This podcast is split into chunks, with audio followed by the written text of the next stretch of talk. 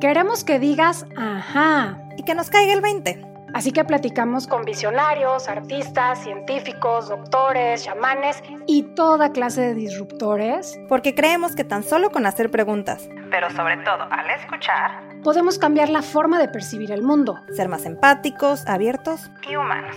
Ajá. Es un espacio en el que sacamos del closet temas de los que poco se habla. Los cuestionamos y tratamos de entender la vida. Yo soy Paulina Feltrín. Y yo Valeria Benavides. Y esto es... Ajá. Hola, ¿qué tal? Bienvenidos a un programa más de Ajá. Yo soy Paulina Feltrín. Yo soy Valeria Benavides. Y el día de hoy estamos muy contentas porque tenemos a el mexicano Ironman.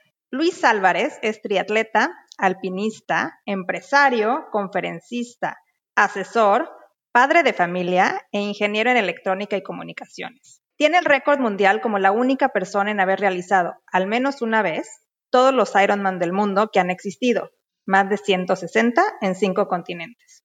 Esto no es una tarea sencilla. El Ironman es la competencia física de un solo día más extenuante del mundo.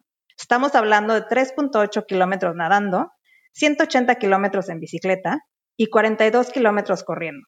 Como profesionista, ha trabajado por 35 años en la industria automotriz, desempeñando exitosamente diversos puestos ejecutivos y directivos, incluyendo la dirección general de SAC Mecasa, líder mundial en fabricación de tanques de combustible y partes de aluminio para clientes muy importantes como Daimler, BMW, General Electric, Mercedes-Benz, Rolls-Royce y Boeing, entre muchos otros. Su pasión al deporte ha logrado transmitirla a miles de personas, quienes, al igual que él, buscan desafiar sus propios límites. Gracias a ello y a su éxito como empresario, es también un prestigioso conferencista para equipos de alto desempeño, aplicando sus vivencias y retos relacionados con los deportes y los negocios. Por si fuera poco, Luis Álvarez es un ser humano altruista. Su más reciente hazaña fue Iron Health, en apoyo a la Cruz Roja y hospitales que atienden enfermos de COVID-19, realizando, no se lo van a creer, un Ironman en casa, motivado a distancia por amigos, deportistas y líderes que junto a miles de personas lograron reunir un millón de pesos. Así que estamos hoy con Luis Álvarez para platicar sobre el poder de la mente, porque creemos que historias como las suyas nos enseñan que todos tenemos la capacidad de ser personas ordinarias haciendo cosas extraordinarias. Bienvenido, Luis. Vale, Pau, qué gusto saludarlos, qué padre que me ha invitando. Aquí le voy a cambiar el acento, que como tú lo dijiste, el aha moments. Qué padre. Y leyendo lo que acabas de decir, ya me cansé. Entonces, espero que nuestros amigos hayan digerido toda la cantidad de locuras. Y ahorita vamos a, decir algo y vamos a ver cómo sí se puede. Y lo que dijiste ahorita, que es, eh, es una persona ordinaria haciendo cosas extraordinarias, pero todos somos ordinarios tratando de sacar lo mejor de nosotros. Queremos platicar contigo, tienes mucho que compartir. Y por ahí dicen que las montañas se tienen que escalar, pues porque están ahí. Son como los retos de la vida. Ahí están y depende de nosotros el escalarlos y aprender o dejar que nos detengan y limiten. Eres un atleta de alto rendimiento admirable. Has conquistado las cumbres de los picos más altos en los cinco continentes y tienes el récord mundial, Guinness, de haber hecho por lo menos una vez todos los Ironman del mundo. Y sin duda, más allá del gran entrenamiento físico que tienes, te has vuelto un maestro de tu propia mente. ¿Cómo es que has aprendido a hacer que tu mente y pensamientos funcionen a tu favor?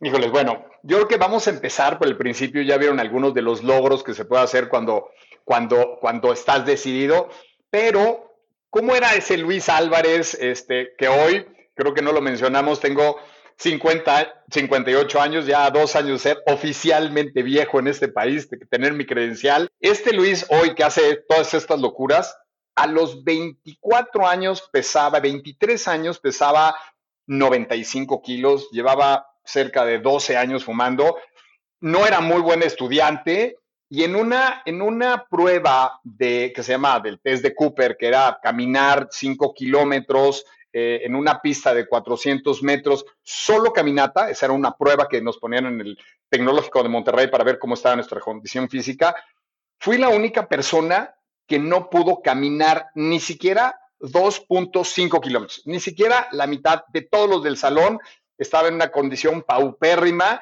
Y de ahorita que, que, escuché el título de su programa, para mí ese fue mi aha moment, es, híjoles, qué fracaso el no poder ni siquiera caminar 2.5 kilómetros cuando teníamos que hacer una prueba de, de 5. Y digamos que ahí toqué fondo, fue mi primer fracaso y dije, algo tengo que hacer. Y algunas de las personas, eh, es un momento donde se deciden a quejarse, a echarle la culpa a otros o al universo o al no puedo, o tomar ese aha moment, ese, ese fracaso para buscar una superación y poco a poco eh, me decidí a hacer 5 kilómetros, luego 10 kilómetros, de 10 kilómetros al medio maratón, del medio maratón al maratón, del maratón al triatlón, del triatlón al Ironman. Fue una, una, una serie de secuencias, pero porque tomé en forma positiva ese primer fracaso que era no haber podido caminar 2.5 kilómetros. Entonces, ahí yo le puse todas las carnes al asador y ahí, digamos que que, me di cuenta que la mente lleva el cuerpo, pero claro, tienes que decidirte a hacer las cosas para poderlos hacer. Sí, hablas de, de, algo que creo que es fundamental cuando queremos hacer cambios en la vida. Uno, tomar responsabilidad, justo lo que acabas de mencionar. Eh, es decir, no le echo la culpa a todo el mundo, sino veo qué parte de todo esto eh, tiene que ver conmigo. Y lo segundo, este este momento de decisión, ¿no? Este momento de decir, bueno, está en mis manos y qué es lo que, lo que tengo que hacer para transformar esta situación y para transformarme a mí. Pero creo que es importante, me encantaría entender un poco más, cómo es que empiezas a hacer esto y te mantienes ahí, Luis, porque el tema es, muchas veces queremos hacer cosas y no sé cuánto tiempo te haya tomado después correr los 5 y los 10 y los 20 y el Ironman, pero de pronto es, Mm, eh, ¿cómo llego a esta disciplina, ¿no? De mantenerme en el, en, en el buscar las oportunidades y en, no importa si me tardo seis meses o no importa si hoy me propuse correr cinco y solo corrí cuatro, ¿no? O sea, ¿cómo te mantienes de una manera disciplinada en este en este mood, en este camino de, crecimiento, de superar tus propios miedos, de mantener justamente tu mente y tus pensamientos a favor de este camino y no todo el tiempo volteando para atrás.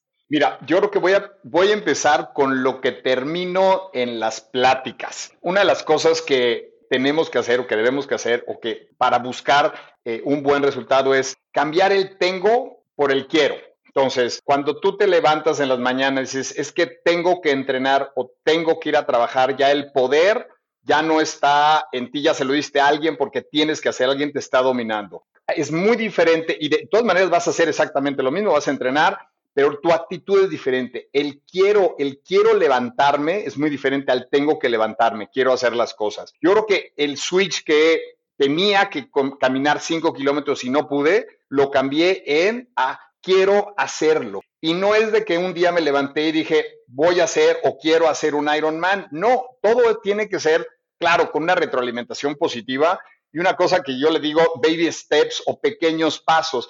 Si el día que yo fracasé tratando de caminar cinco kilómetros, me pongo el objetivo de hacer un Ironman, pues ya me estoy disparando en la cabeza, porque es algo prácticamente imposible, está demasiado lejano. Entonces, una de las, de las cosas que le sugiero a las personas que me dicen, oye, ¿cuál es el mejor deporte? Pues el que te gusta. Si te gusta convivir, bueno, vete a una, este, en mi, en mi tiempo era una clase de aerobics, creo ya, ya ni existen ese tipo de cosas. ¿Qué te gusta? ¿Te gustan las pesas? ¿Eres bueno para correr? ¿Eres bueno para la bici? Buscar esa pequeña retroalimentación positiva. Yo te puedo decir que el, gran cambio, el gran, este, el momento que me cambió la vida también fue cuando fui a una carrera de 10 kilómetros y me encontré a los correcaminos, a, a dos personas que estaban corriendo más o menos al mismo paso que yo. Uno era sacerdote, por cierto, el otro este, llegó a ser el presidente de Correcaminos y nos las pasamos plática y plática y plática. Ya no fue ir a, hacer un 10 kilómetros solo por tiempo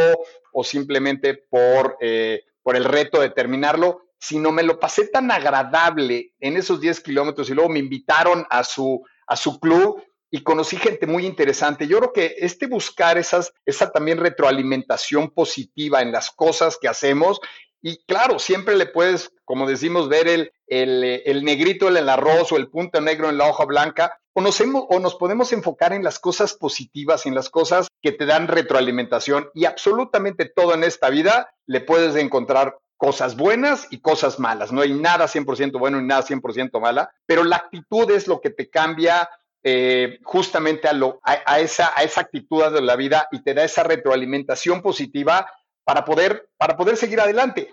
Yo lo primero fue terminar esos cinco y de ahí a partir de hace, híjoles, el próximo año cumplo 35 años de hacer eh, triatlones eh, y 30 años de hacer Ironman y cada año le he subido una rayita a la dificultad. Eh, te, decía, del maratón al triatlón y del triatlón, ya que hacía el Ironman y ya que hice los 100 Ironman, decidí hacer las siete montañas más altas del mundo y después lo complicaba como la montaña más alta del mundo en la misma semana del, del Ironman, eh, pero buscando, buscando siempre esa retroalimentación positiva de lo que hacía a cómo poderlo crecer con los límites de tener una satisfacción personal. Una de las cosas más padres que he hecho es cuando hice el Ironman 100 con mi hijo. Cuando involucras a algo y a alguien que también está fuera de ti, es otro ingrediente para hacer una retroalimentación positiva.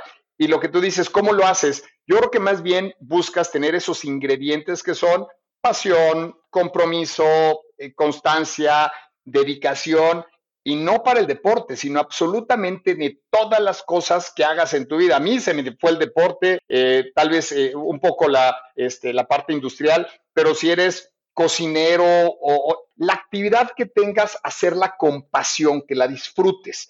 Eso yo creo que es uno de los ingredientes más importantes para, para hacer cualquier cosa en tu vida. Bien. Súper. La verdad es que hablas de algo súper importante, obviamente encontrar tu pasión y encontrar esa comunidad a la que perteneces, que a veces es una búsqueda de varias cosas, no, es, no llegas al ejercicio que amas a la primera, ¿no? O a tantas otras cosas. Pero hablando de esto enfocado a los retos, dijiste algo muy importante, cada vez me exijo un poco más. Y eso quiere decir salir de tu zona de confort que creo que es donde a veces estamos atorados, ¿no? Ya lo logré, ya está bien, y no buscamos una meta distinta. Y eso me lleva, Luis, a preguntarte sobre un gran reto que nos encantaría que compartieras con, con todos los que nos escuchan, que fue cuando subiste al reto, al Everest, ¿no? Es un reto, yo creo que el máximo del alpinismo. Y ahí, a 8.300 metros de altura, casi a la altura a la que vuelan los aviones, te quedaste ciego. Platícanos, Luis, ¿cómo fue? ¿Qué haces para bajar de la montaña más alta del mundo ciego? ¿Qué pasaba por tu mente? O sea, ¿cómo lograste exactamente poner tu mente a, tu favor y confiar en las personas de las que iba a depender tu vida? Bueno, ese, ese es otro momento de, ajá. Eh, híjoles, es, es un momento muy fuerte en mi vida. Ahorita tocaste el tema de salirnos de nuestra zona de confort, que esta pandemia, todos estos problemas, creo que nos ha hecho eh, tratarnos de salir de nuestra zona de confort para hacernos mejores. Y un tema que también es la, resiliencia, la resiliencia, que es eh, cómo sacarlo mejor a, pesar de las adversidades. Primero, el Everest lo decidí yo. Decidí, después de hacer las siete montañas del mundo, conscientemente y con el entrenamiento suficiente, ir a la montaña más alta del mundo, que bueno, una de las cosas eh, que no todo el mundo sabe es que te tardas entre uno y tres meses en estar en un lugar donde si te va bien en la noche estás a 5 a 10 o a 15 grados bajo cero, eh, no hay calefacción, no hay regaderas, no hay un WC que donde puedes ir este, tranquilamente al baño, eh, cada vez que quieres ir al cuarto comedor o a la tienda comedor, eh, tienes que salir eh, a caminar en la nieve, tiene, tiene un nivel de dificultad que para estar ahí simplemente tienes que tú haber tenido una decisión y decir quiero estar ahí porque va a haber mucha incomodidad, mucho sufrimiento, vamos a decir, más bien incomodidad, porque el sufrimiento yo digo que es opcional. El, dolor es, es, pragmático, pero el sufrimiento es opcional. Entonces, dicho, que, dicho esto, que yo sabía a lo que me atenía, entonces mi frase es, no te quejes de lo que pasa. Eh, lo que te decía es, ¿quieres o tienes? Llegó el día de hacer eh, cumbre, el 22 de mayo, hace, hace muy poco pasó el aniversario de esto del 2016, eh, llegó la hora de ir, de ir a la cumbre. Fueron, bueno, primero, no, te puedo describir el, la parte física es como si tú ahorita trataras de correr un maratón de 10 kilómetros, pero con un popote en la boca y tratando de respirar a través del popote. O sea, no hay oxígeno. A veces para caminar a esa altura, para caminar 10 eh, metros, te tardas media hora para 10 metros. Entonces, la adaptación física es muy importante, el sufrimiento es muy alto y tienes que estar muy decidido para hacer esto que estás ahora. Dicho esto, pues no es un día de cumbre, sino es casi una semana, porque vas del campamento base al, base avanzado, al C1, al C2, al C3, de ahí a cumbre, y hasta ahí, a pesar de que iba muy cansado, deshidratado, como todo mundo es lo que vamos a hacer, alcanzar la cumbre, una de las cosas bonitas que que me gusta es alcanzar la cumbre, no se dice conquisté la montaña porque la montaña no se le conquista, en todo caso te conquistas a ti mismo, la montaña va a seguir ahí, ni se enteró que fuiste. Llegué, pude poner, de las cosas más bonitas que pude poner la bandera de México en la cima del mundo. Yo me sentí muy orgulloso como mexicano, padrísimo, la, este, la pongo, foto, y ahí tienes una cosa que se llama fiebre de cumbre. Entonces tú pones todo para llegar a la, cima de la montaña después de cerca de 30 horas de, no haber dormido, de casi no haber comido, de un litro cada día con un par de Milky Ways, y de ahí se te van las fuerzas. Y ahí es ver, ahora sí, esa es la mitad, hay que bajar para decir, pude llegar a la cima, hacia la cima del Everest. Bajando, entonces eran como 30, en, en total 30 horas de subida, más otras 12 horas de bajada, llegué al campamento C3, que todavía está a 8.300 metros eh, en la zona de la muerte. Ya iba tarde, eh, tarde de regreso. La intención yo es que mis compañeros ahí se descansaran, tomaran agua. Yo me seguía un campamento más para que ellos se pudieran quedar con la tienda de campaña de ser ellos su intento a cumbre. Cuando entro en la tienda de campaña, eh, mi cuerpo como que dijo, ah, sí, ya llegaste, ya estás bien, y se dio cuenta o me permitió saber que se, le, se me habían quemado las córneas de los ojos. Por, por diferentes razones, por el, eh, este, un poco de, de, edema, el reflejo de la nieve, se te congelan los gogles, te lo tienes que quitar un tiempo para poder ver por dónde vas. Y ahí entro a la tienda campaña, me doy cuenta que estoy ciego, se dan cuenta que estoy ciego y que no puedo siquiera bajar al campamento, eh, al, C, al C2, que ya estaba 7100, que más o menos ya se puede puede respirar, o al C1, que son 7100, eh, los compañeros eh, este, se dan cuenta que yo no puedo ver, ahí ya pierdo mi independencia totalmente, ya no puedes hacer absolutamente nada, nada cuando estás ciego. A veces, si tú ahorita cierras los ojos, difícilmente te puedes amarrar las agujetas de los zapatos. Y estamos 8300, tú no bajas ciego solo ni de relajo, necesitas la ayuda. Y, y la ayuda es digamos que poca ayuda. A esa altura no te pueden cargar, no puede llegar un helicóptero. Entonces, pues la ayuda es eh, bajarte un poco del peso. Tú, traes 10, 12 kilos, pues te ponen tu mochila y tu oxígeno mínimo traes 3, 4 kilos. Y es mi Sherpa, que estaba, digamos que en, en, la, en mi cuerda fija a cerca de 10 metros, su ayuda, porque no hablaba ni inglés ni español, digamos que era jalar la cuerda para donde él creía que yo tenía que poner los pies, pero a, 10 metros tú no sabes qué hay ahí, había cuevas, este, se me iba la pierna, la pierna en un agujero, en otra me rompí dos costillas, me esguincé las dos rodillas. Eh, yo sé que está un poco dramático, no quiero ser dramático, pero eh, este, ya prácticamente no había alimento. En una de esas que estaba yo en la nieve, eh, justamente dije, pues ni te quejes. Y una de las principales razones por las que bajé fue mi hijo. Como que no tenía yo el derecho de dejarlo huérfano, era mi decisión y ahí dije, voy a sobrevivir, pase lo que pase y no te quejes, utiliza toda tu energía en concentrarte, en bajar, en eh, no deshidratarte en más de lo, que, de lo que debes. Y después de muchas horas, después de que mis compañeros ayudaron a bajar algunas, algunas de las cosas eh, del equipo, tienda de campaña, eh, uno, de ellos decidió inclusive ya no, ya no ir a cumbre, que, estaba muy difícil porque ellos lo estaban este, tratando de hacer sin oxígeno. Llegamos todos al campamento, al, al C1, eh, donde ahí ya tomamos agua, la doctora me puso, me puso gotas, vimos que no estaba permanentemente ciego y en ese momento me cayó, bueno, también el 20 de, agradecer que no iba a estar permanentemente ciego Y de ahí salió la idea de hacer algunas cosas con, con gente que tiene pérdida de este gran don, que es la vista.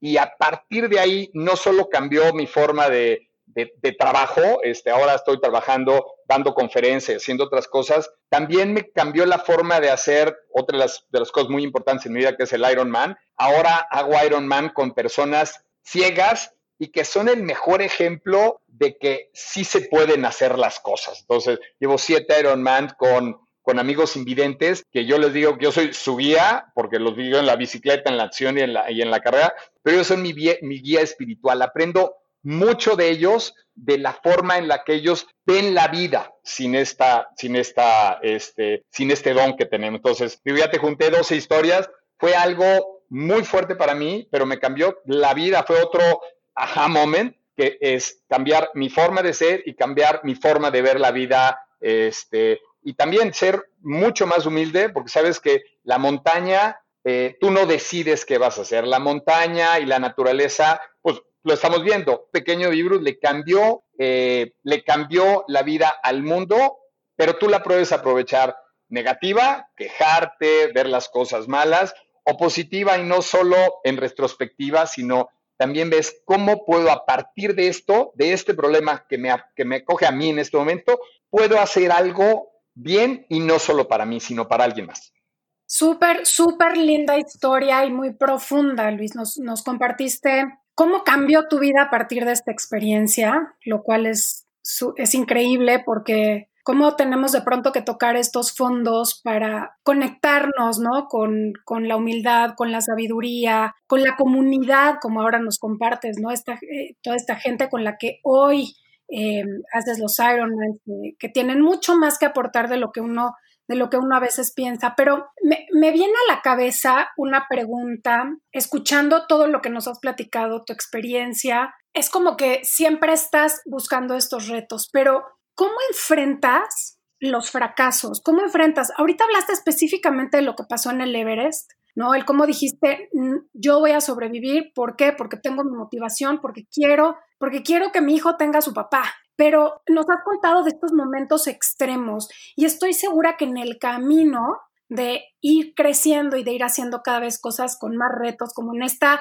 adrenalina adictiva que a veces pareciera que, tenemos. ¿Cómo enfrentas el fracaso? ¿Qué haces cuando algo no te sale, cuando no logras terminar algo, cuando te propones una fecha y no sucede o cuando te propones esa meta y no la puedes cumplir? Yo te puedo decir que yo creo que es uno de los ingredientes importantes para el éxito. En inglés se dice I embrace it, o sea, abrazo el fracaso y le pregunto cómo puedo aprender de él y cómo puedo hacer las circunstancias. Y digo, te practico cosas este, del deporte. La primera vez que traté de hacer dos Ironman en dos países diferentes en dos días consecutivos, por una serie de cosas no pude este, ha sido de las pocas cosas que no he podido hacer en, la vida. Y a los tres años vi cómo podía hacer las cosas y junto con un amigo y ayudando a otras personas pude hacerlo.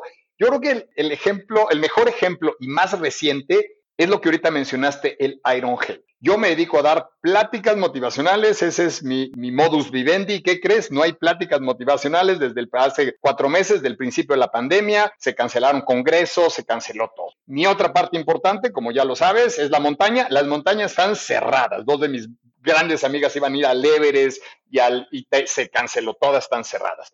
Otra parte importante, los Ironman cancelados. No hay no ha habido un solo Ironman en la pandemia y no se sabe si va a haber. Ahorita aparentemente sí se hace uno en, en Tallinn, Estonia, el próximo mes y no sabemos si se va a hacer. Conforme se, se acercan las fechas, se van cancelando. Platicando con un grupo de empresarios, pues claro que te medio deprimes y es válido deprimirse, ¿no? No tienes que siempre ser la persona alegre y este, eh, ¿cómo se llama? Motivador a todo mundo y pues no, también se vale deprimirte, decir, pues no hay, no hay un, no hay un reto, unas personas que somos de reto, queremos seguir con nuestros retos y no había reto, entonces, ¿para qué entrenas? Si tú entrenas para un reto y no tienes el reto, pues te cuestionas como para qué entrenas, ¿no? Y aquí viene ya no el quédate en tu casa, sino el quédate en tu talla. Les recomiendo que se pongan jeans una vez a la semana para saber cómo van, porque los pantalones, los pants van expandiendo. Entonces, en esta plática dijimos, oye, ¿cómo podemos ayudar a, nuestra comunidad, ¿no? Con despensas, con cosas de protección de este, paramédicos. y alguien de broma me dijo, oye, pues si tú haces un Ironman en tu casa, yo te dono dinero, pues prácticamente es imposible hacer un Ironman en la casa, ¿no? Son 17 horas de ejercicio, tiene muchas complicaciones, la natación, la alberca, y, y todo el mundo se rió y dijo, no, pues, si tú lo haces, saben que yo tengo eh, una pequeña, imagínense una tina este, de dos metros de ancho por siete de largo, un jacuzzi con una turbina que el agua se mueve. Tú no, es como una corredora, pero para nadadores. Entonces, yo tengo mi pequeña alberquita donde puedo nadar ahí. En ese mismo cuarto, este, tengo una bicicleta y en, ¿cómo se llama? Y junto tengo una caminadora. Entonces, tenía la infraestructura, lo que no tenía es la mente, o se me hubiera ocurrido hacer un Ironman, y, empezaron así, pues si tú lo haces, yo red, como que empezaron a retar y yo que no, no, el, niño chillón y, alguien que lo pellizca, entonces dijimos, pues órale, si ustedes donan, vamos a hacer un Iron Man y vamos a hacerlo dentro de tres semanas, vamos a tratar de, de juntar dinero. Dicho eso, al otro día bajo y en el piso mojado de mi casa me resbalo y me rompo el dedo del pie. Eh, voy con el doctor, me dice, sí, el dedo más o menos va a sanar en seis meses. Dije, tres semanas, bueno, es imposible, ya le estaba poniendo un ingrediente todavía más difícil a esta tarea. Y bueno, dijimos, ¿cuánto es lo mínimo que puede ser para poder medio caminarlo? Me dice, pues no sé, cuatro semanas. Apenas todavía no lo tienes pegado, pero, pero empieza a haber una, una sustancia cartilaginosa para que puedas, pues, eh, aguantar el dolor, vamos a decir. Entonces lo pospusimos, adaptamos la fecha no hay mal que por bien no venga, es una frase que siempre me van a oír decir. Y este, empezamos a hacer la infraestructura, se consiguió que Fundación Televisa este, nos apoyara y otros donadores, porque nosotros queríamos juntar, no sé, 100 mil pesos. Cuando nos, nos dio tiempo de planear esto, pusimos el objetivo de un millón de pesos y encontramos asociaciones tan padres como Héroes de la Salud, Casa de la Amistad. Casa de la Amistad es una asociación donde ayuda a niños con cáncer y por lo menos les dan tres años de tratamiento y su nivel de, sobrevivencia es altísimo, mucho más que en cualquier este, fuente del gobierno. Eh, Héroes de la Salud, lleva, llevamos 100 hospitales repartiendo cosas de protección médica porque no alcanza el gobierno no alcanza a dar todo esto de protección. Entonces nos juntamos estas asociaciones, se alineó pues para hacerte el cuento corto, se hizo un Ironman en 10, cerca de 16 horas en una habitación de 2 metros por 7 metros, transmitiendo y gracias a la donación y a las buenas personas nacionales e internacionales se juntó este dinero. Entonces, regresando a tu pregunta es, ¿cómo le haces? Pues lo abrazo, es como si, mi, mi pregunta no es, ya tienes el no muchas veces, y, la, y si ya tienes el no es como si, oye, doctor, ¿qué necesito? Bueno, pues tienes que hacer esto, inclusive, este, Luca, eh, ¿cómo se llama? Juan Luca, utilicé sus métodos para la curación rápida de mi dedo, que mi dedo estaba fracturado, pero aguantó bien, este, pues ya no podía entrenar, porque solo cuatro semanas no entrenas para un Ironman, pero buscaba como si cada granito de cosa que podía poner para hacer para hacerlo, eh, esa transmisión donde la gente te está echando porras. Tal vez yo solito, eh, por hacer un Ironman, no lo hubiera hecho, pero sabiendo que vas a ayudar y que estás eh, ayudando a doctores que están seis o ocho horas en un este, cuidados intensivos, vestidos de astronauta, sudando, que no quieren ir al baño sin clip porque tienen que destrozar todo el equipo y volverse a vestir y eso también es costoso. Cuando estás haciendo algo por alguien, te retroalimentas de esas, de, toda esa energía positiva. Entonces, ¿cómo lo haces? Pues porque quieres. Y todos los fracasos, si tú le rascas tantito a ese fracaso, atrás hay algo positivo, hay un aprendizaje. Albert Einstein, ¿cuántas veces este, fracasó antes de sus inventos? Este, eh, Tomás Alba Edison, ¿cuántos, cuántos cientos de, focos tuvo que, hacer para descubrir cosas? Entonces, yo creo que esos fracasos, y sí, claro, es la tenacidad y es estar decidido. Si tú lo haces porque tienes, muy posible que no puedas. Si tú lo haces porque quieres, ya tienes algo, ya, ya tienes un gran ingrediente para poder llegar a hacerlo.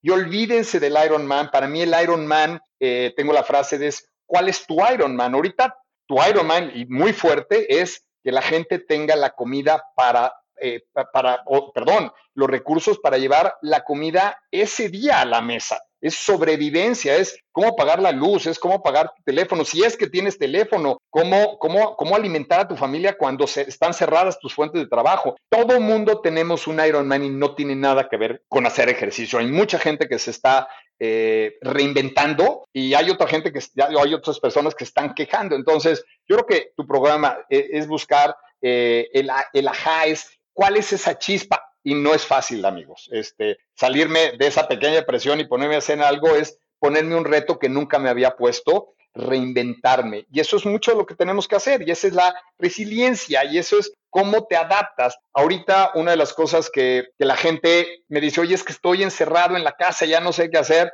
Y yo creo que un, un, ejemplo de lo que nosotros los alpinistas eh, tenemos es que pues, a veces pasamos tres meses, lo que llevamos en la, en la, en la pandemia, pero imagínate en un cuarto de dos metros por un metro y medio donde absolutamente todas tus pertenencias están dentro de tu tienda de campaña y no solo eso, que para cuando duermes baja 15 bajo cero, entonces lo que no esté dentro de tu sleeping se congela. Tu radio, tu reloj, tu pila, tu lo que sea tiene que dormir contigo. Esas no tienes un baño, entonces pues ahorita muchas personas podemos dar gracias a Dios. En México tenemos un super clima, no necesitamos este, eh, calefacción o aire acondicionado, tenemos un clima bastante, bastante, bastante este, amigable. Y estamos en una casa con un techo, muchas veces con nuestra familia, cosas que queríamos estar más tiempo con ellos. Bueno, pues ahorita es el momento de aprovecharte. Hay una frase que es, ten cuidado de lo que tienes, de lo que quieres, porque se te puede cumplir. Entonces, aprovechemos lo bueno y dejemos